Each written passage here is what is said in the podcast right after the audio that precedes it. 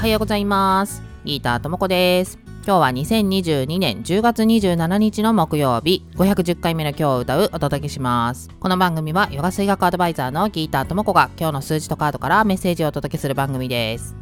ということで今日のヨガ水学のグローバルデイナンバーは7そして今日引いたカードはバカバットギーターカードのカーマ欲望ということでこのカード1週間前に出たばかりのカードなんですけれどもその時はね、えー、グローバルデイナンバーが9手放しみたいなキーワードだったので自分で守るべきことを決めてそれをまあ守っていく習慣になるまで守っていくみたいなのをやるために自分に余白があるかなみたいなのを見直しねみたいなことをね言ったんですけどそこでね何かちょっとしたことをね始めた始めたよみたいな人がねいてくれたらいいななんて思いますけど今日はヨガ水学のグローバルデイナンバーが7なので内省っていうね、まあ、自分の内側を見るっていうキーワードになってくるんですよね。なので、まあ、前回やろうと決めたことができているかなもしくはそれをなんかこうやるために開けるスペースみたいなのは実際に空いたかなとかねそういうチェックみたいなのをしてもらうといいのかなと思います。で今日のカードのメッセージはこの部分を抜粋してみたいと思います。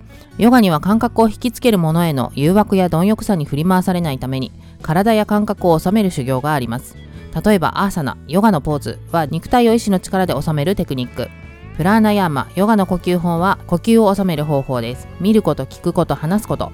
食べることなどを収めることはユクタチェイスした動きを意志のもとに整えることといい大事な自己規律です。そして心を収めるために瞑想があります。体感覚心は私たちの道具です。道具は整え意志を持って扱えれば自分にとって最高の友になります。しかし同じ道具が最大の敵ともなりうるのです。ということで、まあ、あの、ヨガの呼吸法とかヨガのポーズとかじゃなくてもいいんですけど、自分の体にちゃんと向き合う時間があるかな、心に向き合う時間があるかな、